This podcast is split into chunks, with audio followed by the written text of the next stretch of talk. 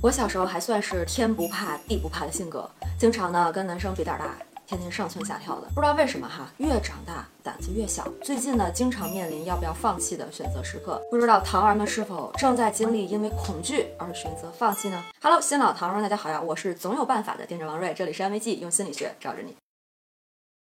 上次呢，跟大家分享舒适区、成长区，还有恐惧区，很多糖丸都觉得蛮受用的。这里呢，再来跟大家聊一聊这个知识点更多的应用。再复习一下，舒适区呢，就是你毫不费力可以做到一件事情的状态；成长区就是你要稍微高出你的能力一点点，需要踮脚才能做到的状态；恐惧区就是远远超出你的能力，在这个状态中，你特别紧张，你什么也干不了，总是经历挫败。我不是一直跟大家说，最近在玩滑板嘛，那动不动呢就会跑到那个恐惧区。我还跟大家分享了我自己是怎么从恐惧区，然后拉回到成长区的方法，那就是在做新的练习的时候，一定要和当下的水平去做一个对对比，最好是。练习的难度稍微高出一点点的，否则就很容易进入恐惧区，产生放弃的感觉。哎，这两天呀，我又进入恐惧区了。客观上呢，跟难度有一些关系，就是我开始练奥利了嘛。大神版的奥利长这样。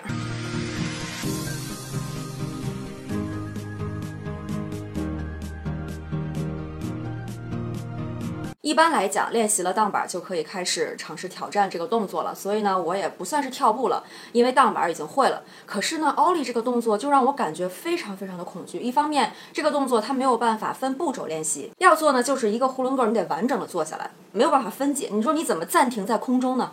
对吧？所以我自己的感受就是难度真的不是高了一点点。那客观上在荡板和奥利之间，我觉得没有中间难度的动作了。另外一方面呢，我也有一些历史阴影的恐惧，就是如果这个动作失误啊，你身体的各个部分都可能会受伤。哪儿受伤我都不怕，其实唯独吧，我就特别怕这个板子竖着立起来，就是这是我两条腿啊，我就这样摔上去，大家懂我的意思吧？我小时候呢就受过一次这样的伤，就是当时刚上完那个暑期英语的补习班，我是最后一个离开教室的，我太开心了，我想赶紧回家看动画片，然后呢，我就从教室的这头踩着桌子，我想奔到教室另外一头，桌子是连排的，然后椅子是那种像电影院一样可以。收回来了，但是它没有海绵，哈就是薄薄的一个木木板的椅子，就是没人坐的时候呢，它就是这样收起来，就像是那个滑板立起来一样。我跑了几步之后呢，脚底一打滑，一踩空。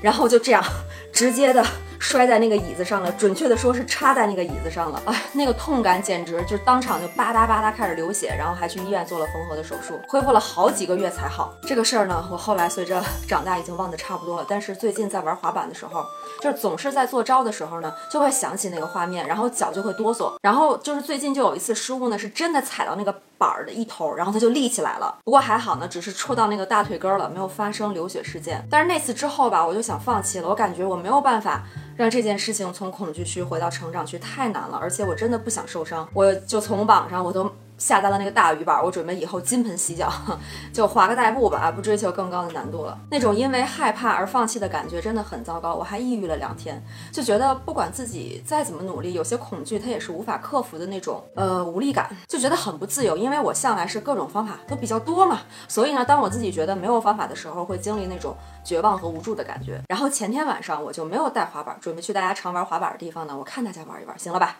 啊，我自己随便滑一滑，行了吧？结果呢，看到有一个。跟我水平差不多的男生，就是他之前也做不了欧力，但是那天呢，他欧力快成了，哎呦，我这个嫉妒啊！然后他还不带护具，然后那么生练。另外几个朋友就开始怂恿我说，那个我们也买护具了，你带上护具再试试。我确实比较抵触戴护具，就是感觉戴护具。显得你胆儿特小、特怂，但是我实在是 控制不住那个诱惑，我又想保命，所以我第一次带护具练了滑板，结果太神奇了，就是一个是动作比之前进步很多，而且戴上护具之后呢，我反而全程我一次都没摔，当然动作还不是很完整，但是比一开始真的好太多了啊，给大家展示一下。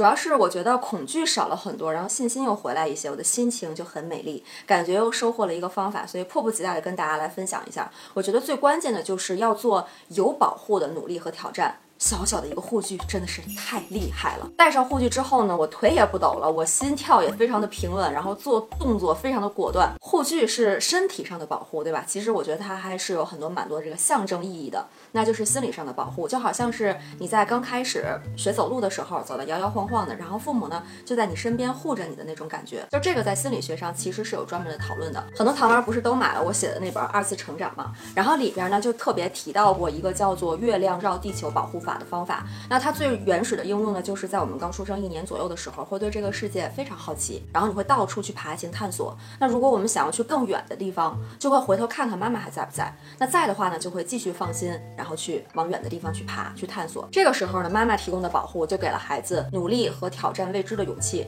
那随着孩子的长大呢，这种保护感和安全感就会伴随自己身边，慢慢变成自我的一部分。即使父母不在身边，这种出了事儿，然后回头看有人在兜着你、保护你的那种感觉也还是在的。那这样你就可以大胆的去追求自己想做的事情。如果缺失了这种原始的保护感，可能在做事情的时候，你总会感到害怕，什么都不敢尝试。最近不是高考了吗？我就特别想。重回考场，然后我想感受一下那种带着不怕失败的感觉，在考场做题是什么样的感觉？因为我当年高考的时候，我心理压力特别特别大，就是当遇到不会做的题的时候，我那手都是抖的。如果借用月亮绕地球保护法的这个比喻的话，我是地球，但是呢，我四周望去，并没有月亮在围着我转，在保护我。因为当时父母比我还要怕，他们会觉得如果我高考失败了，呃，他们就会崩溃，他们觉得这一生就完了。所以呢，我高考的时候真的是紧张到爆炸。今天跟大家分享这个方法呢，也是希望大家在因为害怕而想要放弃什么的时候，是不是可以暂停一下，看看能不能找到一些保护物。比如说，很多糖丸都是把安慰剂当做一个避风港嘛。呃，平时开心的时候可能不会来哈，但是疲惫的时候、难过的时候就会想要过来休息一下。所以很开心，安慰剂能够成为很多人的保护壳。那在体验了在护具的保护下练习滑板的感受之后呢，我自己也下单了护具。我不追求表面的耍酷了，而是真的能够让努力有机会看到结果，这才是最酷的事情。好了，今天的视频就到这里。最后跟大家分享一个好消息，在完成了《二次成长》这本书之后呢，很多糖丸都特别希望安慰剂能够带着大家去练习里面的方法，因为里边不是有很多很多那种自我成长的方法嘛。所以在历时几个月的准备之后呢，我们上线了。平行世界大型线上活动，帮助大家进行心理训练，把那些核心的基本能力一个一个都学到，真正成为属于自己的能力。感兴趣的糖丸呢，可以看置顶评论了解。好，我们下期见。